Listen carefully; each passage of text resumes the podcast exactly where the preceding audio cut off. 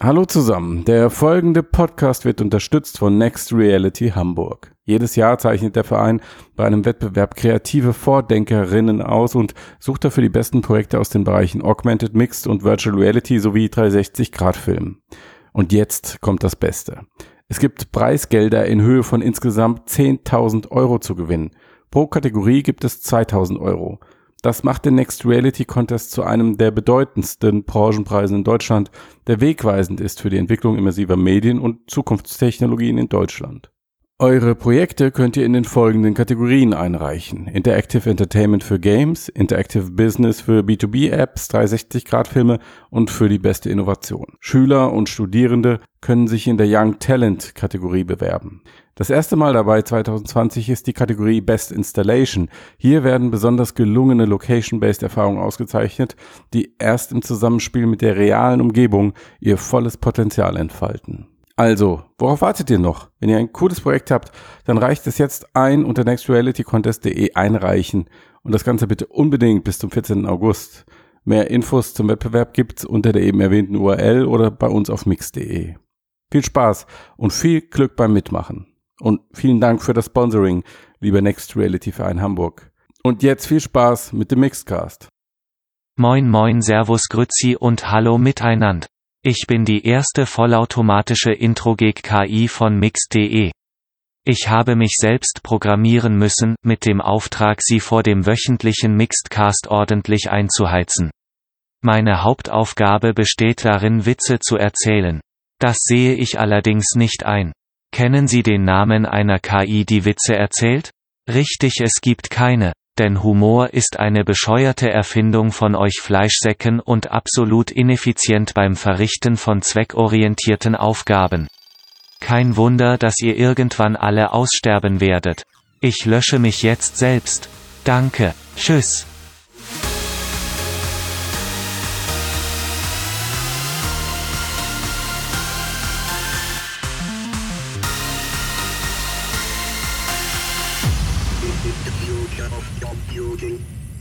Herzlich willkommen, liebe Hörerinnen und Hörer, zum Mix.de Podcast Folge 205. Moin, moin, Servus, Grüezi und Hallo miteinander. Christian, ich habe dich noch gar nicht begrüßt. Hallo und herzlich willkommen beim Mixcast, dem Podcast über die Zukunft der Computer. Danke. Ich wollte mal ausnahmsweise eine seriöse Anmoderation probieren. Vergiss es. Begrüßt du jetzt noch den Max? Ist er dabei? Ja. Max? Doch, hallo, ich bin auch dabei, ja. Ich dachte, ich halte mich ein bisschen zurück, damit das äh, mit dem seriös klappt, aber. Ja, wir haben Beschwerden bekommen, dass du zu aggressiv bist in den Casts. Ja. Ja, genau, Max. Uns wurde schon häufiger geschrieben, du sollst dich bitte zurückhalten. Es ist mhm. anstrengend, dass du so viel am Stück redest und auch ja. den anderen immer ins Wort fällst. Ja, okay.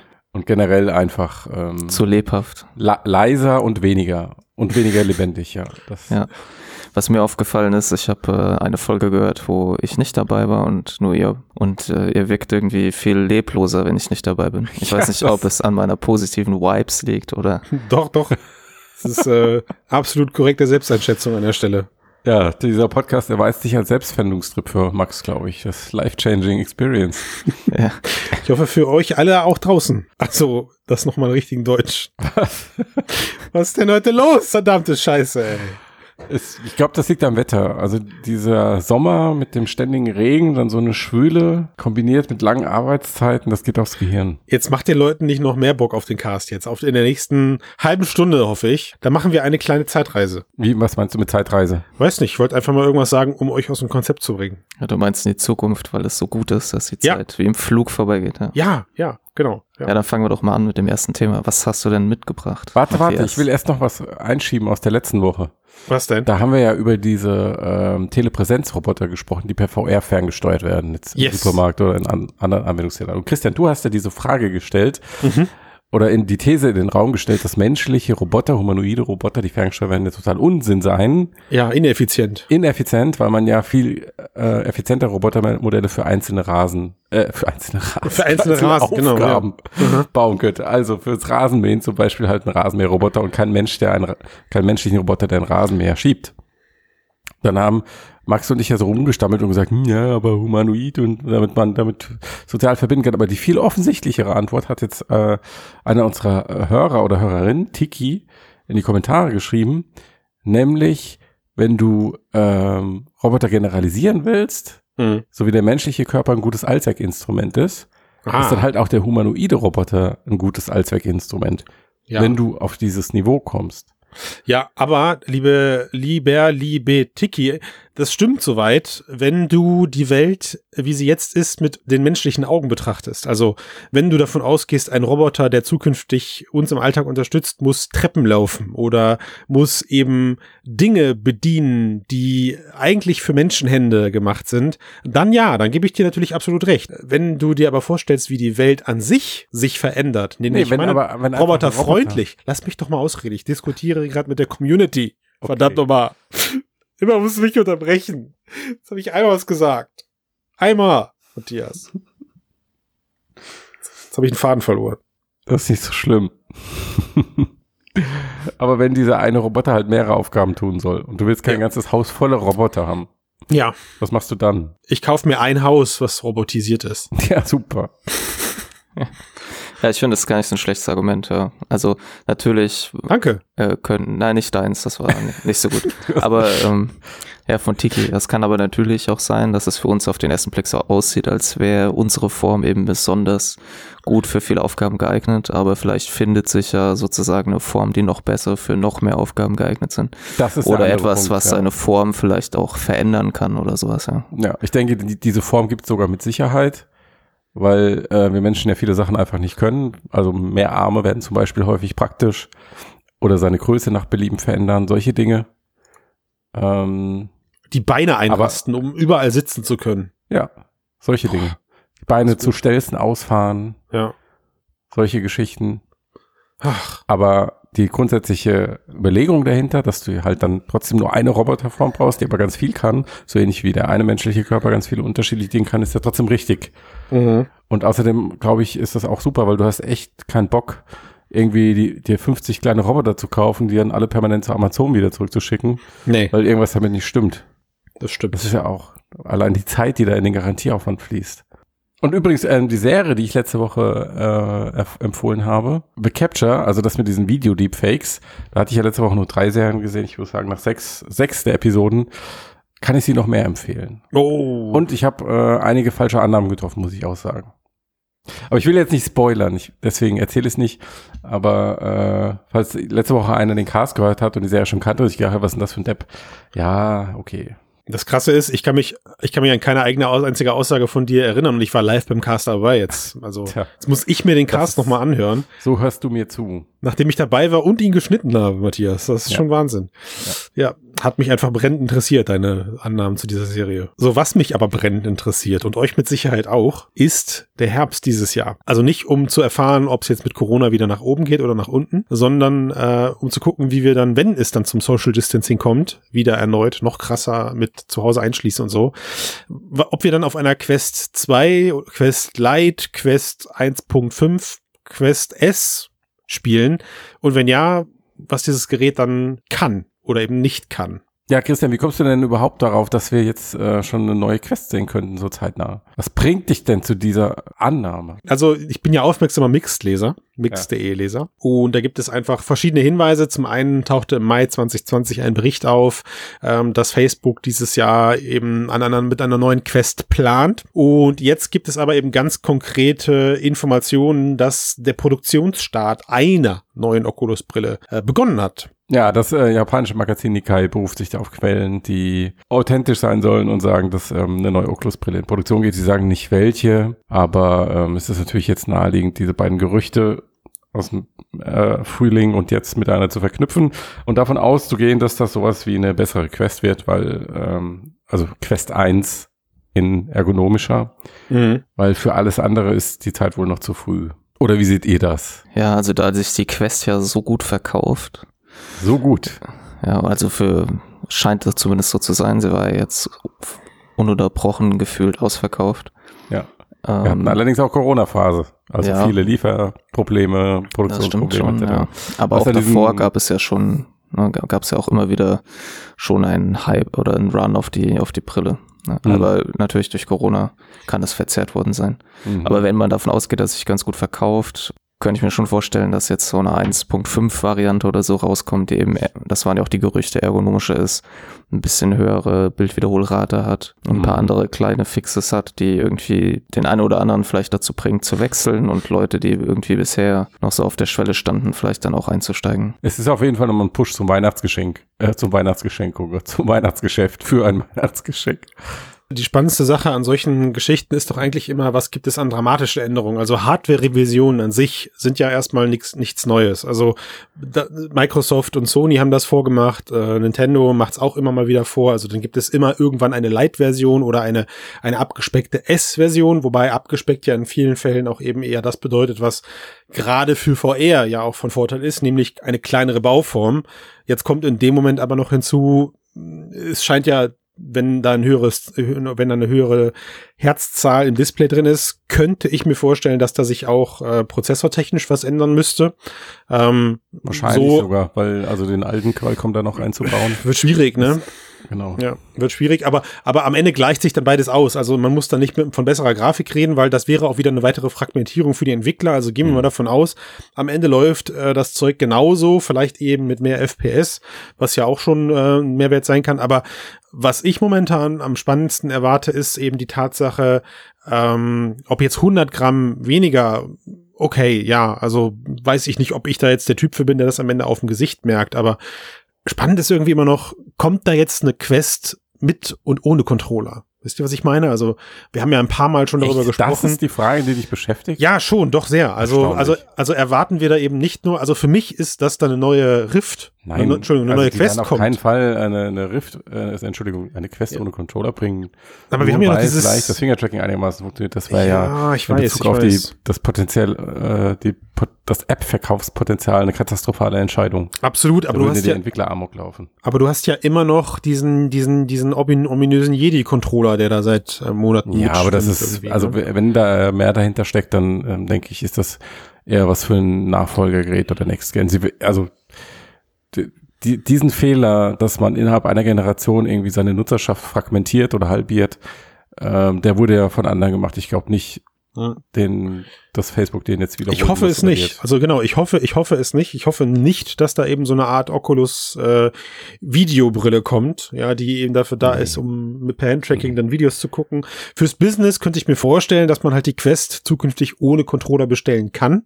Das ist aber dann halt eher was über die Business-Plattform, weil also da kenne ich mittlerweile schon Projekte im, im B2B-Bereich, die dann weiß ich nicht Training, äh, vereinfachte Trainingssituationen oder sowas umsetzen und nahezu auf Controller verzichten und das einmessen und so. Die ganze Bedienung geht ja mittlerweile auch eben controllerfrei. Aber ja, also ich gebe dir da recht, Matthias. Ich hoffe natürlich auch, dass es für den freien Markt keine Fragmentierung im Bereich Controller und Controllerless geben wird. Ja, was ich nicht verstehen kann, ist, ähm, dass dich die Frage, ob das Teil jetzt 100 Gramm leichter ist, äh, nicht, nicht so interessiert, weil ich finde, auch jetzt gerade zu den anderen Beispielen, die du gebracht hast mit Hardware-Revisionen, ähm, wenn die ein bisschen ergonomischer sind, ich finde, bei VR-Brillen ist der Ergonomiefaktor ein viel stärkerer Verkaufsgrund oder ein, äh, ein Kaufsgrund oder ein Argument für Qualität als ähm, bei den, eigentlich bei allen anderen Geräten, die es so gibt, eben weil du es halt auf dem Kopf tragen musst. Ist, ist der, gebe ich dir absolut recht. Also ähm, es ist ja auch so, dass man, also wenn ich die Rift S aufhabe, ich die als deutlich angenehmer empfinde aufgrund der anderen Bauform, aufgrund der anderen Tragefunktion. Also du hast da ja eher diesen Halo, der auf der Stirn liegt. Ne? Ähm, wir erinnern uns, der dann irgendwie über Lenovo, ähm, wo dann Patentgebühren an Sony, glaube ich, sogar bezahlt werden mussten. Mhm. Ähm, aber, aber ich persönlich habe jetzt gerade einfach nur gesagt, ich wüsste nicht, ob ich jetzt äh, 100 Gramm mehr oder weniger auf dem Gesicht spüre im Sinne von, ja, das ist Nee, jetzt ich bequem. glaub, also wenn du genau. mir, wenn du mir jetzt eine Quest aufsetzen würdest, Ja. eine Quest, wie sie jetzt aussieht, aber mit einer, mit einer Stirnhalterung, also es gibt da ja diese Franken-Quest-Mods, ne? Ähm, dann könnte das für mich den gleichen Effekt haben, dass ich sage, oh ja, viel bequemer als vorher. Also weniger Gewicht ist immer besser, aber ja, es geht natürlich auch über die Ergonomie der Kopfhalterung. Ja. Ähm, mir ist das aber im Endeffekt egal. Hau- Mhm. Hauptsache sie verbessern die Ergonomie. Ja. Ja. ich denke, man kann auch eine Brille bauen, die 100 Gramm weniger wiegt und trotzdem unbequemer ist. Aber das ist Richtig. auch nicht das Ziel. Richtig. Oder du baust eine Brille, die bequemer ist und 100 Gramm leichter ist. Genau, ich glaube, das ist auch eher das was wir hier erwarten können. Ja. Ja. Genau. Und da äh, Tragekomfort wirklich für mich immer noch der Nummer eins Grund ist, der mich davon abhält, VR zu benutzen und länger zu benutzen, Mhm. ähm, ist das einfach ist eine große Sache, finde ich. Absolut. Und das ist wirklich was, wo ich schon seit Jahren sage, ähm, da fehlt einfach der Fortschritt in dem Bereich. Ja. Da, da bin ich auf jeden Fall gespannt, ob sie irgendwas zeigen können. Was ich an dieser Information auch noch interessant fand, ist, dass ähm, äh, von diesem neuen Gerät jetzt für die zweite Jahreshälfte zwei Millionen Einheiten produziert werden sollen, was ähm, das anderthalbfache der gesamten Produktion der Original-Quest im letzten Jahr sein soll. wow. So, jetzt rechnen wir mal kurz, Christian. Wow. Oh, fünf. Das hatten wir letzte Woche doch schon. Lass mich doch nicht rechnen. Fünf Geräte.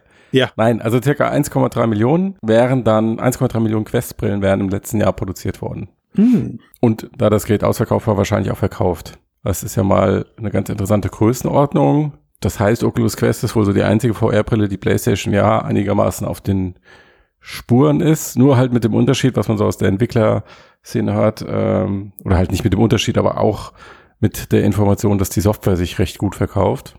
Und wir erinnern uns ja so an den Benchmark von Mark Zuckerberg, 10 Millionen Nutzer will er haben. Ähm, das ist dann halt immer noch ganz weit weg. Da fehlt noch ein bisschen was, ja. ja, noch zwei Generationen Oculus Quest, und dann bist du vielleicht da. Ich äh, drücke uns allen die Daumen. Hm. Ein weiteres, äh, fast noch interessanteres Brillengerücht aus dieser Woche, finde ich jetzt, ist, dass Apple angeblich mit den Produktionstests begonnen haben soll für ähm, halbtransparente Brillengläser, die dann später für eine AR-Brille oder wahrscheinlich für diese Smartphone-iPhone-Brille gedacht sind. Boah, das Hype ist real, oder? Produktionstest für die Massenfertigung. Ähm. Also angebliche Phase, wo sie irgendwie tausende Einheiten produzieren, um dann zu schauen, okay, äh, stimmt die Qualität, die wir daraus bekommen, wie hoch ist die Fehlerquote etc. Mhm. Mhm. Ähm, und dann, wenn dieser Test positiv verläuft, was passiert dann? Dann legen sie es zurück in die Schublade. Dann legen sie es ins Apple Auto und lassen es, auch, lassen es autonom in die Wüste fahren. Nein, keine Ja, Ahnung. Also wenn diese Gerüchte wirklich stimmen, dann könnte ja auch an den anderen Gerüchten was dran sein, dass wir Ende des Jahres oder Anfang nächsten Jahres äh, mehr von dieser Brille sehen werden. Ja, der, der Ursprung dieser Gerüchte ist die Webseite wie Information. Die sind normalerweise recht verlässlich in diesem Bereich. Ähm, auch auch viel, was so Magic Leap betroffen hat in der Vergangenheit, Mhm. Ähm, haben sie mit richtig gelegen. Deswegen gehe ich davon aus, dass da schon irgendwas dran sein wird. Es ist natürlich noch keine Bestätigung in dem Sinne, dass ähm, dann halt da wirklich ein Produkt dabei rauskommt. Mhm. Testphase ist immer noch Testphase.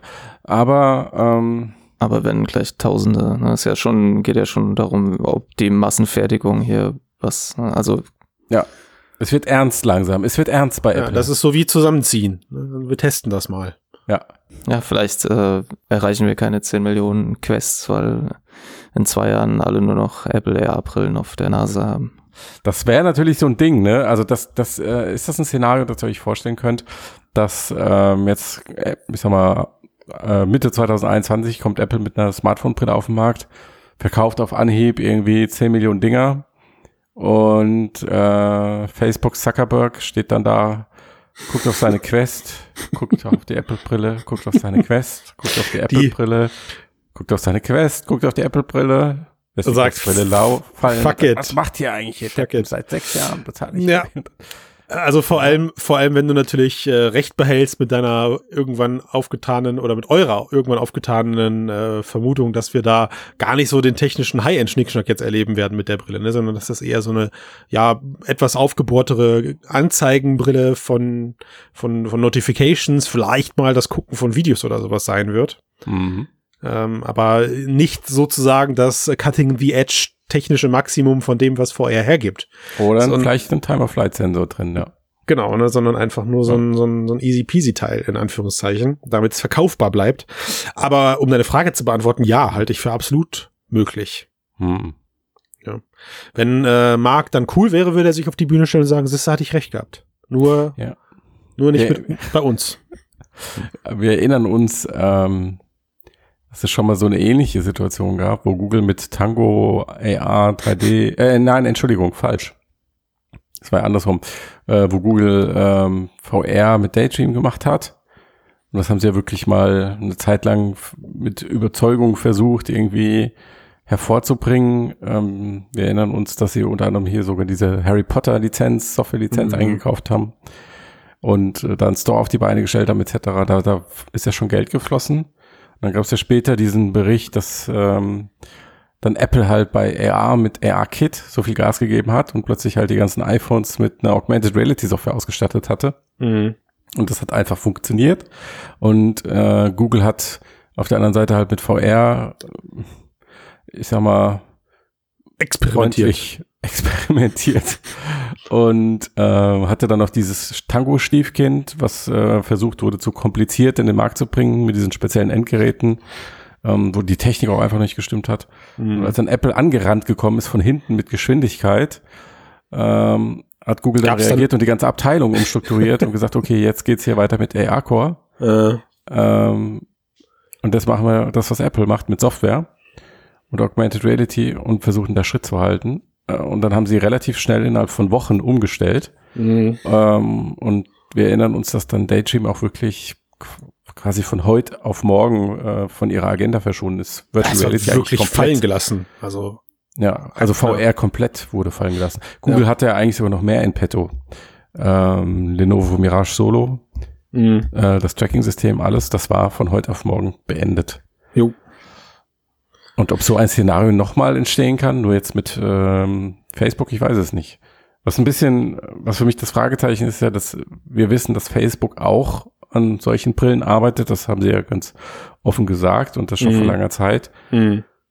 Ähm, da ist dann eher jetzt die Frage, warum haben sie bisher nichts gezeigt? Boah, Wollen sie nicht First to Market sein? ich glaube, Sind sie denke- vielleicht einfach nicht genauso gut? Also Naja, ich, ich denke.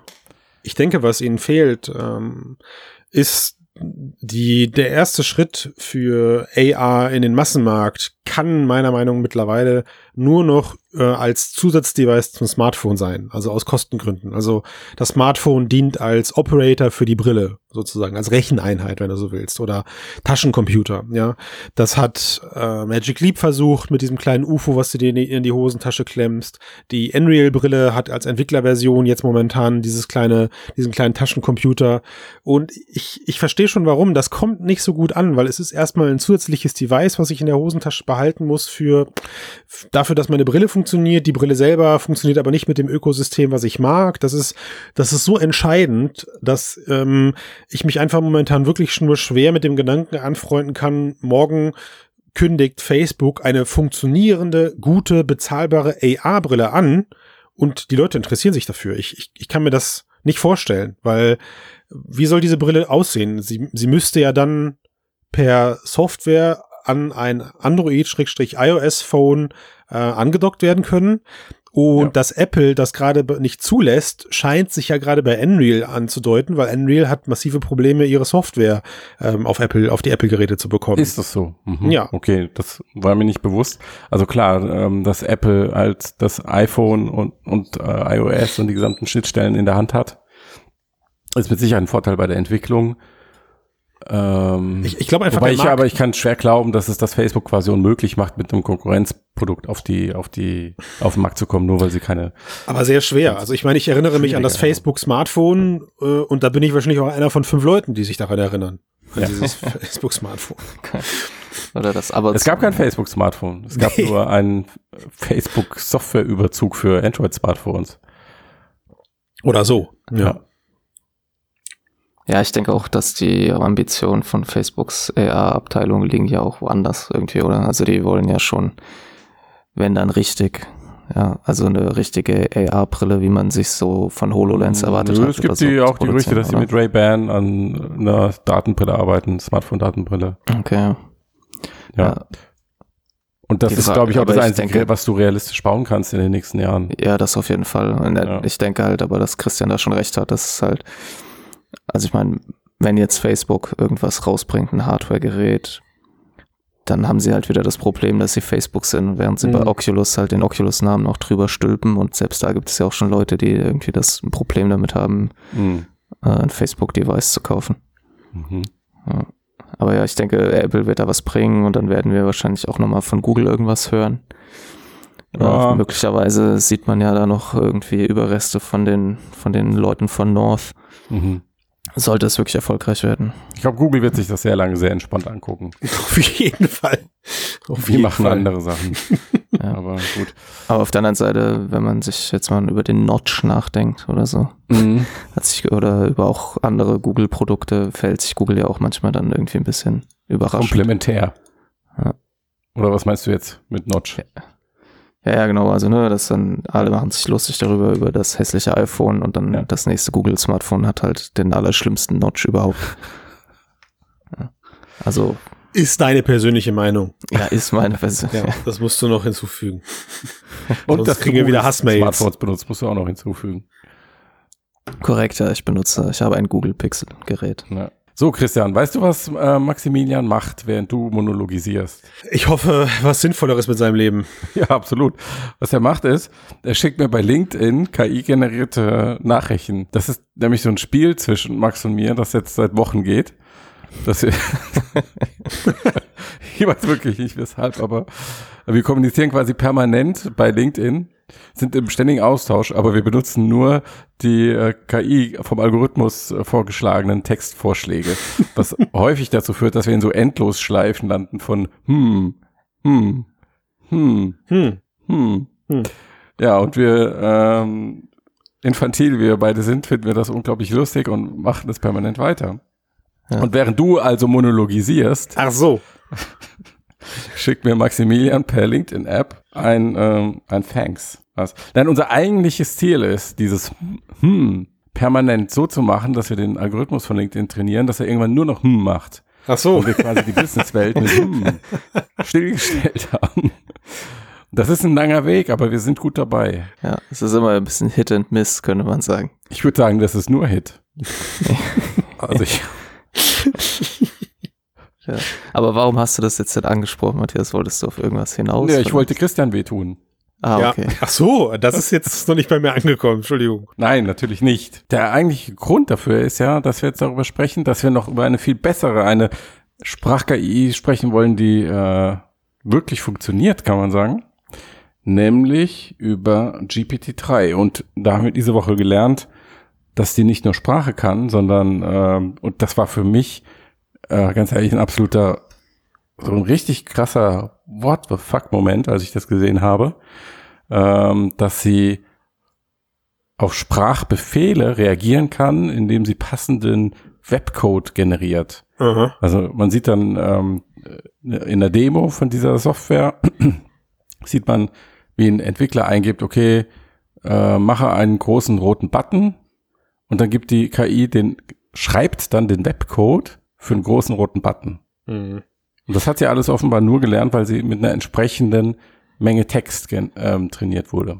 Noch besser sind ja dann so die Sachen, färbe den Button in der Farbe wie Donald Trumps Haar.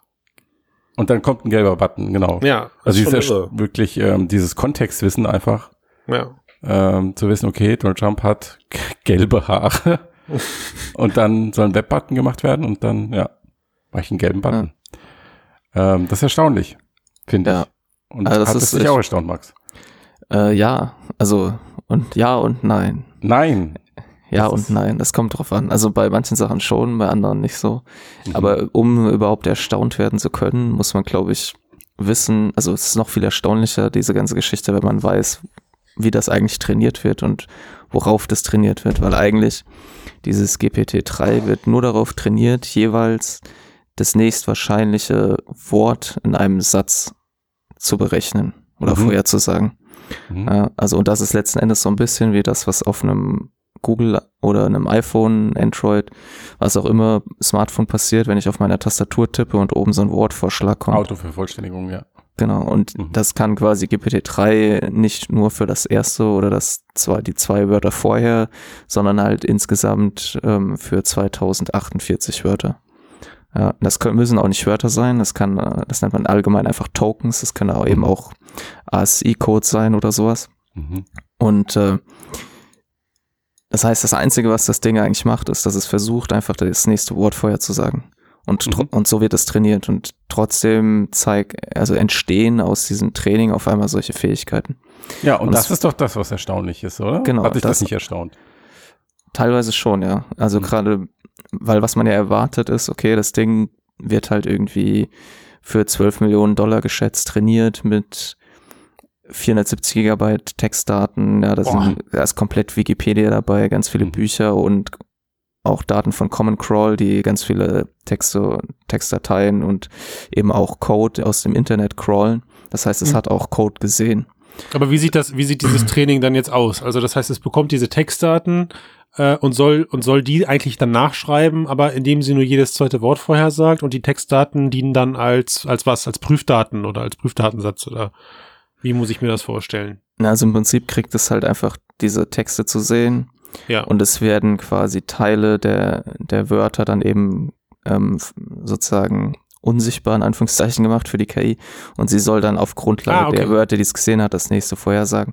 Und was da letzten Endes passiert ist, dass sozusagen die KI einzelne Wörter in einem Vektorraum, einem Vektor zuordnet Mhm. und dadurch also eine Art multidimensionales Koordinatensystem entsteht, in dem halt häufig dann eben Begriffe, die eine ähnliche Bedeutung haben, nah beieinander liegen. Mhm. Ja, und was auf jeden Fall interessant ist, dass GPT-3 ist das ja. GPT-1 war so der Versuch, wie, dass man diese Architektur mal testet und hat gesehen, oh, die kann Texte generieren, ist ganz interessant. Dann kam GPT-2, wo die Idee war, okay, wir gucken mal, wie wir mit hoher Computer-Power und vielen Daten, wie weit wir kommen.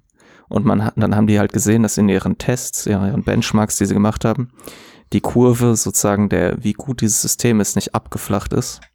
Und sie haben deswegen jetzt GPT-3 rausgebracht, wo die Grundidee ist, okay, es scheint weiter bergauf zu gehen, also hauen wir noch mehr Daten rein und wir machen das Netzwerk noch größer.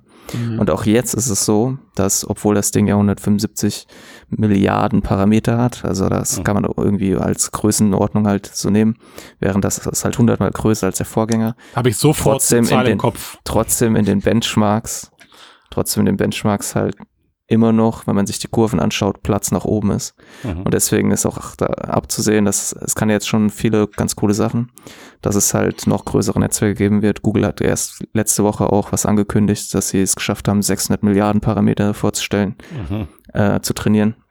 Und die Idee ist einfach, dass ich im Prinzip versuche, ein System zu trainieren, das das nächste Wort vorhersagt und dass einfach ich das mit so viel Text mache in so einem großen Modell, dass es nicht nur dann sehr gute Texte generieren kann, die schwer zu unterscheiden sind. Also in den Tests bei GPT-3 Mhm. konnten Menschen nur noch in 52 Prozent der Fälle überhaupt mit einer, also mit einer Genauigkeit von 52 Prozent, das ist also gerade Ja. kurz über Zufall entscheiden, ob es ein Text von einem KI ist oder einem Mensch.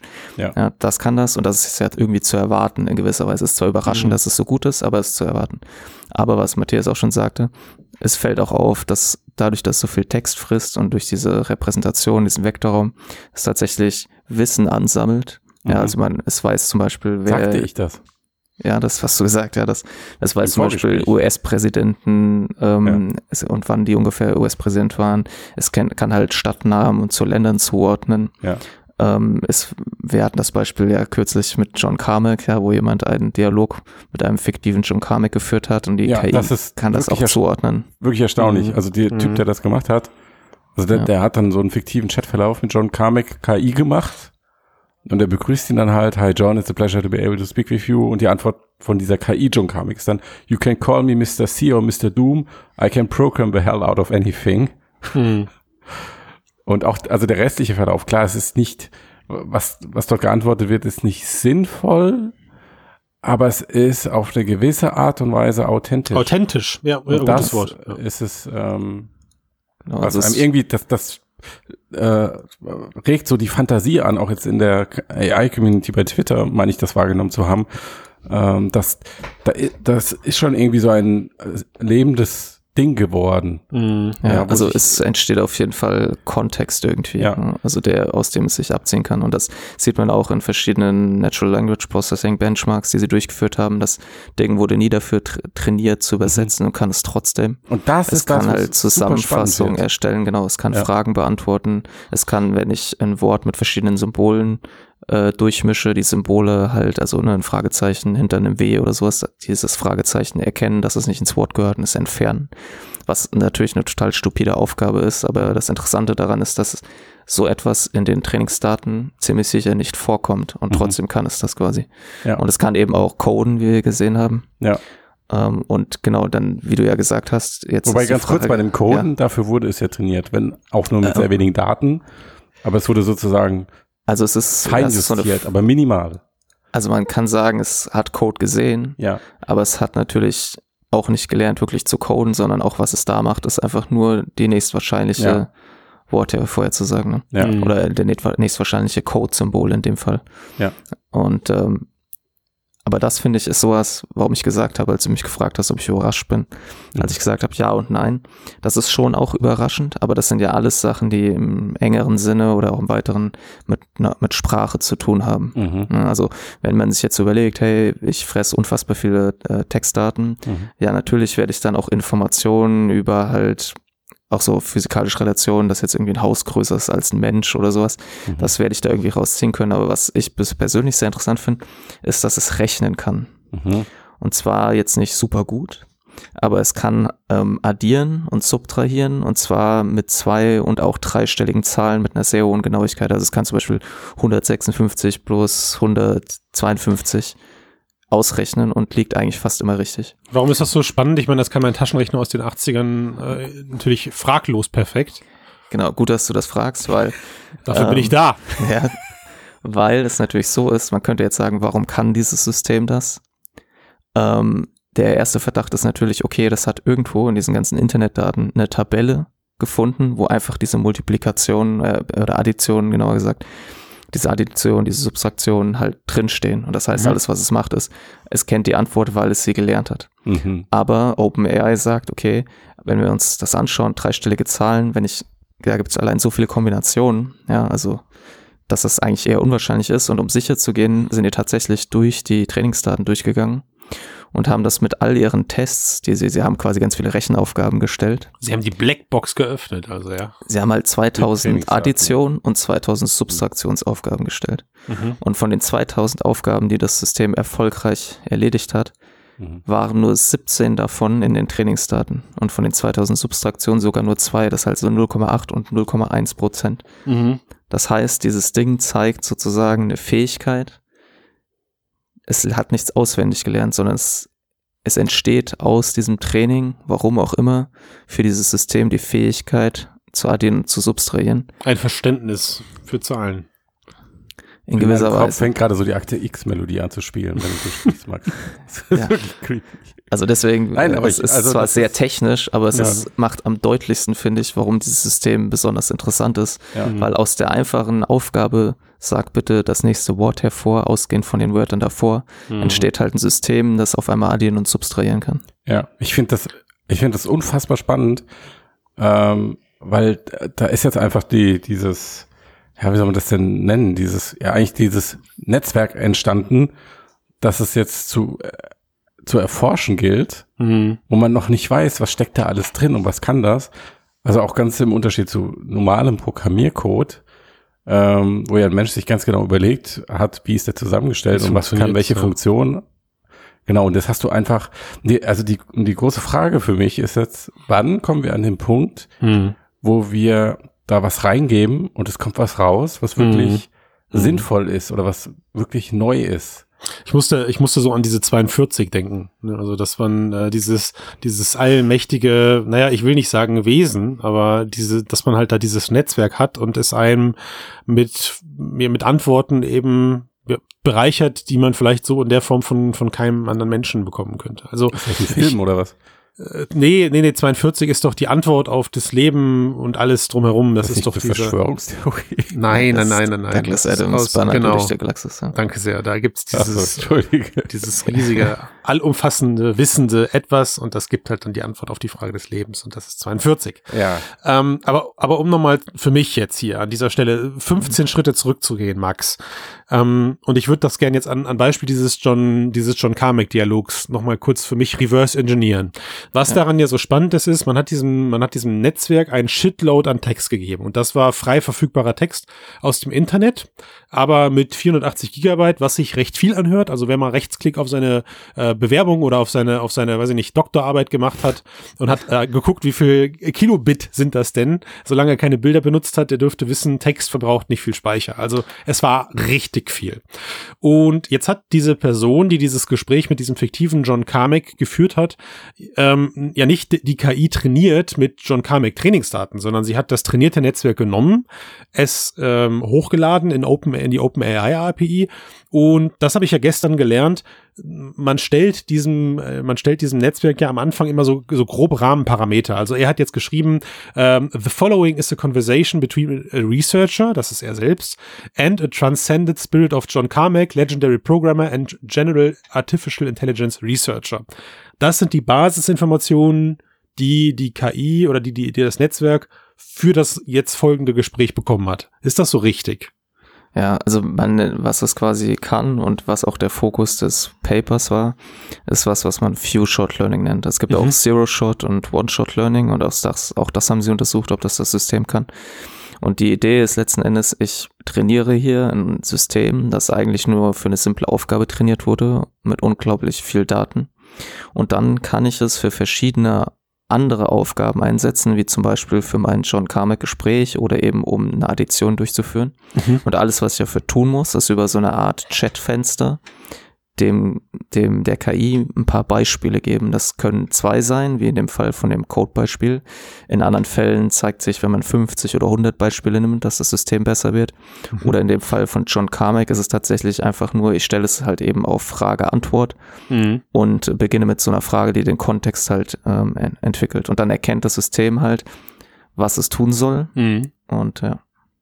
Aber das heißt das halt, die, die Basisinformationen, wie es sich verhalten soll, um so zu klingen wie John Carmack, hat es auf, aus diesen 480 Gigabyte an Daten sozusagen bekommen. Ja. Also irre. eigentlich so ein bisschen Weltwissen. Ja, das ist Also genau. wenn man das jetzt ja. mit dem Menschen vergleichen würde, der ja auch, ähm, jetzt sage ich jetzt dann ähm, genetisch bedingt schon oder dann später über die Sozialisierung, wenn er aufwächst, einfach so ein generelles Verständnis dafür hat, wie die Welt funktioniert, und dann wird er ja, wenn man so will, in dem übertragenen Sinne fein justiert, trainiert. Wenn er in die Schule geht, verschiedene Schulfächer, dann entscheidet er sich für irgendeine Richtung, in der er arbeiten will oder studieren etc. pp. Äh, halt nur nicht mit Few Shot, sondern relativ aufwendig. Aber das Prinzip ist ja ähnlich, oder? Du hast also ein Fundament an Basiswissen, an Weltwissen und dann justierst du fein. Hm, ja, nicht unbedingt. Also was traditionell eine Feinjustierung wäre, wäre, also wer sich erinnert an dieses Deep Tap 9, mhm. äh, mit dem also ein Code-Editor, der auf der GPT-2 für Autovervollständigung genutzt hatte, mhm. da wird das, was man klassischerweise Feinjustierung nennt, so gemacht, dass ich das System nehme und ich trainiere es mit Code. Mhm. Ja, ausgiebig sozusagen. Was Feinjustierung vom Few-Shot Learning unterscheidet, ist halt eben, dass ich nicht mehr aufwendig einen Datensatz suchen muss, mit dem ich trainiere, sondern dass mhm. ich tatsächlich ihm einfach nur Beispiele zeige und es erkennt, was ich von ihm will. Mhm. Ja. Und das ist natürlich auch sowas, wo man sagen würde, okay, das scheint eher so, was intelligentere Lebewesen halt hinbekommen, auch mhm. Menschen, ja. Dass ich ihm halt irgendwas zeige und dann, ach so, das will er, ja, und dann versteht genau, aber das, das irgendwie. Hat, das, das Entscheidende ist, ähm, es ist schon irgendwo drin im System. Genau, also die, ja ist, und nein. Gelernt und quasi. Ist, genau, das ist ja. so das Ding quasi. Das ist tatsächlich irgendwie das Wissen und auch im, scheinbar implizites Wissen, was in diesen Texten vorhanden ist, irgendwie schafft zu repräsentieren, zu speichern halt und daraus einmal wie so eine Art Suchabfrage eben Informationen ziehen kann, aber zusätzlich eben auch Aufgaben lernt, die oder Fähigkeiten erlangt, die nicht unbedingt sich direkt so eins zu eins in irgendeiner Form von Wissen widerspiegeln, wie mhm. ich an diesem Rechenbeispiel versucht habe zu zeigen. Mhm. Und ähm, wenn man das natürlich jetzt weiterdenkt, ist halt die Frage, wo kann das hingehen? Weil ich mhm. hatte ja auch schon am Anfang gesagt, dass die Motivation hinter GPT-3 war ja, okay, wir sehen, in den Benchmarks, das System GPT-2 hat noch Luft nach oben. Ich sehe nicht, mhm. dass die Kurve sich abflacht. Ich erreiche kein Plateau oder es stützt auch nicht ab. Mhm. Und bei GPT-3 sieht man das jetzt wieder. Das heißt, auch mhm. hier ist scheinbar noch Luft nach oben. Das heißt, der Verdacht liegt nahe, dass mit einem noch größeren System mhm äh, möglicherweise diese, dass es zum Beispiel dann noch besser rechnen könnte. Mhm. Ja, weil auch da sieht man, dass es auch mit mehr, also wenn es mit vier- oder fünfstelligen Zahlen kann es tatsächlich auch umgehen, ist aber lang nicht mehr so genau. Aber auch da sieht mhm. man, dass das kleinere System viel schlechter ist. Mhm. Und dann ist aber natürlich noch die Frage, ob mit einem noch größeren System auch möglicherweise noch andere unerwartete Fähigkeiten auftauchen. Mhm. Ja, Dichten. Ja, also ne, die sich quasi irgendwie in irgendeiner Art und Weise eben in unserer Sprache wiederfinden. Ja. Ja, und dann, da kommt jetzt quasi der Punkt, wo man sagen würde, entsteht daraus jetzt möglicherweise eine generelle künstliche Intelligenz, wenn wir quasi genug, ein riesiges Modell mit genug Text füttern. Oder vielleicht gar keine, es muss ja keine generelle künstliche Intelligenz sein, aber eine Art von Intelligenz, die Menschen eine Antwort oder eine Perspektive, eine Ansicht geben kann, auf die sie selbst nicht gekommen wären. Kommt. Mhm. Ja. Also das Ich würde alleine sagen- ist ja schon eine Perspektive. Ich, will- also Ja, warum also- machen die das denn überhaupt? Also Das ich ist würde halt- zu, zu ja. der ersten Sache sagen, dass das auch jetzt theoretisch schon geht, aber dass das nicht Mhm. heißt, dass das irgendwie in irgendeiner Art und Weise seitens der KI beabsichtigt war, weil es Nee. ja schon irgendwie auch eher Zufall ist. Ja. Äh, Das heißt, für sowas bräuchte man dann eben eine Form von Metakognition oder so, also dass halt da logisches Denken in irgendeiner Form und Art und Weise implementiert wird, was oder halt auch ein zielgerichtetes Handeln, was zum Beispiel ja der Unterschied ist zwischen einem Google Assistant oder einem, oder jetzt sowas wie GPT-3 ist ja, dass der Assistant explizit dafür designt wird, halt Aufgaben zu erfüllen, ja, und Mhm. mich zu verstehen. Und das ist in dem Fall ja noch nicht so. Es könnte aber natürlich die Grundlage für sowas irgendwann sein. So eine Art Blackbox, die in etwas anderes gebaut wird und dann wird sozusagen die Fähigkeiten davon genutzt. Ja. Oder man kombiniert, und das ist so eine der Ideen, wo es ich relativ sicher bin, dass es dahin gehen wird, dass man eben diese Sprachmodelle wie GPT-3 kombiniert mit Bildanalyse Mhm, und ja. Reinforcement Learning, um sozusagen noch mehr Informationen über die Welt in so ein Netzwerk zu speichern und hoffen, dass sozusagen es in all diesen Fähigkeiten, die es schon hat und auch in anderen neuen Fähigkeiten besser wird. Mhm. Ja, das ist ja angeblich auch diese große Vision von OpenAI, dass sie in ganz vielen unterschiedlichen kleineren, in Anführungszeichen, äh, KI-Projekten arbeiten und dann nach und nach schauen, wie sie die, diese Modelle miteinander verknüpfen und verbinden können. Auf dem Pfad hin zu so etwas wie einer Art äh, Super-KI. Ist das der Grund, dass man jetzt ähm, diese Sachen halt auch eher kleiner staffelt? Also, dass man jetzt erstmal nur mit 480 Gigabyte Trainingsdaten anfängt und dass man erstmal nur mit äh, X Layern und X hm, hm, hm, anfängt, Nee, um also- es noch überschaubar zu halten? Nee, das ist ähm, in dem Fall halt tatsächlich eher so, dass das ja sich schon, also ne, für das Training von GPT-3, man weiß nicht genau, aber ne, das zu überschlagen hat es etwa 12 Millionen Dollar gekostet. Und das Training und die Trainingsdaten sind, ne, so Text ist auch schwer zu bekommen, also weil Common Crawl ist ja wie gesagt schon eine riesige Samml- Sammlung an Texten aus dem Internet. Ähm, es hat übrigens jemand ausgerechnet, dass die, ähm, wenn man auf einer billigeren GPU-Cloud das trainieren würde, das würde nur noch 4,6 Millionen Dollar kosten, aber dann auch 355 Jahre dauern. ja. Hm. Äh, Und dieser. Das äh, GPT-3 wurde wahrscheinlich eben auf diesem, oder wurde auf diesem Microsoft Supercomputer gebaut, der hat halt 10.000 Nvidia GPUs, also 10.000 V100 GPUs, knapp 280.000 CPU-Kerne. Also es ist, man ist sowohl was die Menge der Daten, also der reinen Textdaten, als auch das Größe des Netzwerks eben an der Stelle, wo man sagen muss, es geht wahrscheinlich noch größer, aber es ist jetzt nicht so, dass sie sich absichtlich zurückgehalten haben. Mhm, Okay, alles klar, verstehe ich. Ja, hochspannend. Also ich weiß nicht, ob wir in GPT jetzt das nächste Skynet sehen. Soweit würde ich nicht gehen. Aber es ist schon spannend, darüber nachzudenken, gerade wenn man sich diese Textbeispiele eben durchliest. Ähm, wie würde sich so ein System verknüpft mit weiteren kleineren Systemen in unseren, ja, bleiben wir mal bei Alexa und Siri und, und Google Assistants äh, machen. Ne? Also Ja. äh, Matthias, du sprachst gerade eben davon, von Inspiration schon fast. Ja, es geht ja eben nicht nur darum, mit dem Ding natürlich sich zu unterhalten, sondern eben auch Antworten auf Fragen zu bekommen, die man vielleicht vorher nicht hatte. Ja, was machen wir heute als Intro-Gag Ja, zum Beispiel? aber ich würde sagen, was da halt auch eben interessant ist, weil es ist jetzt anders als vorher, nicht einfach nur so, dass sie das halt releasen oder eben nicht releasen, sondern dass sie halt diese API zur Verfügung stellen und dass sie das ja auch als Produkt verkaufen wollen. Ja, weil sie halt diese Few-Shot-Learning-Fähigkeit dieses Systems als so interessant ansehen, dass damit verschiedene Unternehmen Produkte von sich eben verbessern können. Weil die halt einfach mit genug Beispielen das System eben so modifizieren, dass es halt dann das macht, was sie wollen und dann halt eben ja den internen Chat-Support verbessert oder sowas. Oder ja, man könnte sich eben auch vorstellen, wenn sowas mit noch mehr Code trainiert wird, dass es eben auch ja, so generischen Code generieren kann, wenn ich eben irgendwie eine Webseite zusammenklicken will, ja, dann sage ich, hey, das soll so und so aussehen, dann generiert Mhm. es mir halt so eine rudimentäre Webseite und das Feintuning sozusagen der Webseite übernimmt dann der, der Experte. Ja, das ist übrigens noch eine Frage, die ich mir auch bei diesem eingangs erwähnten Beispiel gestellt habe, ähm, dass man dem System eine Anweisung gibt ähm, Code zu generieren? Wie, wie schafft es den Sprung einer Textanweisung hinzu, okay, ich mache jetzt, ich antworte darauf mit Code? Ja, das ist eine gute Frage, ja. Also in dem Fall war es ja so, die erste dass Frage, der, die ich mir gestellt habe. in dem, in dem Fall Warum? ist es ja so, dass der, ähm, Ja. dass der entsprechende Twitter-User da, der Ja. Programmierer, zwei Codebeispiele Das kommt durch diese impliziert hat. Few-Shot-Orientierung.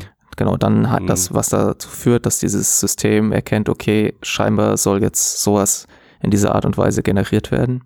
Und diese Natural Language Input, den man dann am Chatfenster eingibt, ist dann so eine Art Anweisung an das System, was es machen soll. Und aufgrund seiner Fähigkeit, eben Sprache halbwegs gut zu verstehen, kann es dann eben das direkt übertragen auf das, was es macht. Die interessante Frage da ist natürlich auch, lernt es in dem Moment tatsächlich was Neues? Hm. Oder hat es auch wieder sowas, dass es sagt, okay, ich kann hier suchen, sozusagen, ich kann hier quasi, Mhm. hier ist Code gefordert und in dem Text steht Button und rot und jetzt suche ich in meiner unfassbar großen Datenbank, in Anführungszeichen, ist natürlich keine Datenbank, in meinem Netzwerk, nach der entsprechenden Stelle, an dem ich solchen Code hinterlegt habe. Hm. Oder ist es in dem Moment tatsächlich so, dass es halt nicht so viel Code gesehen hat, aber die, es gereicht hat, um sozusagen in Anführungszeichen zu verstehen, worum es geht und dann kann es das generieren. Aber was ja dann doch für den Lerneffekt in dem Moment fehlen würde, ist ähm, jeweils die Bestätigung des, des Fragestellers oder der, Fla der Fragestellerin, ob die ausgeführte, ähm, ob der ausgeführte Code auch den Erwartungen entspricht, oder? Also ja, es, es lernt auf jeden Fall erstmal passiv, indem es die Beispiele sieht, aber genau was du meinst, es wäre auch möglich, dass man so, so ein System entweder mit einem Reinforcement Learning noch versieht, Mhm. Dass man sagt, ja, das war gut oder nicht, oder dass man halt so menschliche Beispiele benutzt, Mhm. was da ja im Prinzip schon so ein bisschen passiert, in Der dem Fall Moment, ist, ja. Beispiele gebe. Ja. Genau, das wäre so eine, das wäre wahrscheinlich auch die große Vision, dass man halt eben ein Sprachmodell, Bilderkennungsalgorithmen, wo ja mittlerweile auch Transformer-Architektur eingesetzt wird, wie auch, denn das ist ja die Grundlage von GPT-3, Reinforcement Learning und menschliche Beispiele benutzt, um so eine Art Toolkit zu bauen, mit dem man dann eben ja so einen Helfer im Prinzip hat, der einem irgendwie Fragen beantworten kann, irgendwelche Aufgaben erledigen. Ich bin, wisst ihr, auf welchen Moment ich super gespannt bin? Nein. Ich bin Nein. noch nicht GPT-3, ich Ja. weiß es nicht. Ich bin auf den äh, Tag gespannt, wo das erste Mal, ob das jetzt GPT-3 oder 5 oder 8 ist oder irgendein ähnliches Modell, wo irgendwas da rauskommt, was wir so noch nicht gesehen haben, was wir nicht wussten, was wir nicht kannten, was wir vielleicht im ersten Moment nicht ähm, begreifen.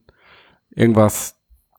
Ich habe keine Ahnung, was das sein könnte, aber so, das, Ja, das wäre wie, das wäre wie so ein, das wäre wie so ein ähm, Mondlandungsmoment. Ja. für, Das für Ding- KI, ich kann mir da das so was Raus vorstellen. und dann gucken alle und sagen, ja, Alter, das, das Scha- nie im na, Leben werden wir da alleine. Krass, ne? Das wird dann so im Fernsehen übertragen und vorgelesen und dann fangen alle, die Menschen fangen an zu weinen, einfach Ja. alle, ja. Ja. Und ja, oder liegen sie sich überall in den- auf die Straße oder sowas. Ja, liegen oder sich ist der überall in den Armen und Witz, so. wie bei Monty, kennt ihr den Monty Python Sketch mit dem der dafür tödliche fallen alle Witz. tot um. ja. Da hab ich Ja. tot gelacht. wir, wir Der wurden beste dann, Witz, den wir wahrscheinlich, das sind dann nur so Geräusche, so und dann sind wir alle umprogrammiert plötzlich. Oder wir wachen, sowas. wir wachen alle auf aus der Matrix. Oder das andere, was ja auch immer noch sein kann, ist, ähm, die machen da ewig weiter und es kommt einfach nie was bei rum. Außer halt richtig guten Systemen für die äh, Textvervollständigung und Gesprächsführung etc. pp. Also die Sachen, die wir schon im Alltag benutzen, aber halt nicht ähm, das große Ding. Ja, ich denke, für das große Ding braucht man einfach noch Mhm. eben diesen Schritt von diesem, äh, diesem, sagen wir mal, nennen wir es mal Unbewussten.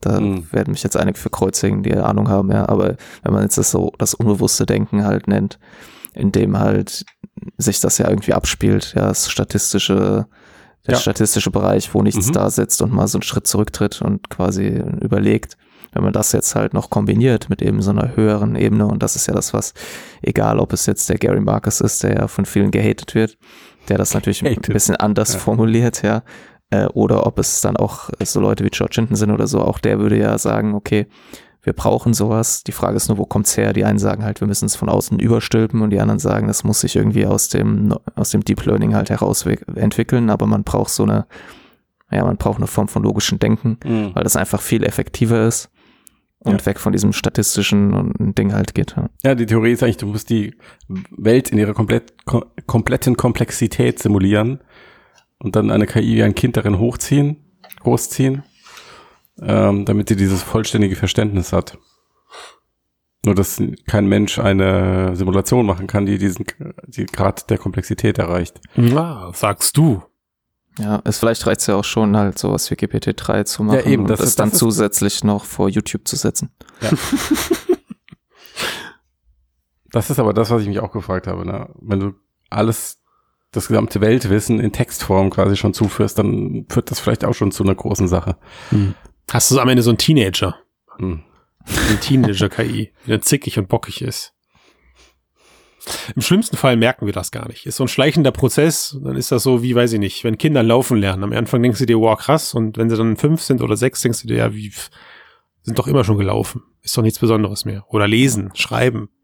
All solche Ja. Sachen. Das Ja, das passiert dann ist so ja- schleichend. Das Kriegt ist ja die Geschichte des technischen Fortschritts eigentlich, dass man Ja. selten wirklich noch überrascht ist. Hoffen wir, dass uns GPT in Zukunft noch öfters überraschen wird. Die letzten Beispiele haben auf jeden Fall gut geknallt. Danke, Max, für deine Erklärung. Ich hoffe, du bist deine zwei DIN A4 Seiten losgeworden. Fast, ja. Hast du noch? Okay, dann heben wir uns die anderen Notizen noch einfach fürs nächste Mal auf. Alles gut. Das Wesentliche haben wir besprochen. Okay, meine lieben Podca Mit-Podcaster und ähm, Kollegen. Ich, ich fand, das war äh, ein super interessanter Deep Dive in äh, diese Technologie, die wirklich irgendwie so viele Ebenen dran hat, die man Mhm. auf den ersten Blick gar nicht erwartet, weil man sich denkt, okay, macht halt irgendwie lustigen Text, aber dann, wenn man drüber nachdenkt und das wächst alles, es gibt bei mir so, geht so eine richtige Bühne auf im Kopf und das äh, finde ich sehr inspirierend. Und inspiriert werde ich jetzt diesen Podcast beenden. Warte, ich möchte noch sagen, dass ich hoffe, dass es unseren Hörerinnen äh, genauso geht. Und dann werde ich diesen Podcast beenden. Nämlich jetzt. Das klingt gut. Ich bin raus. Ich auch.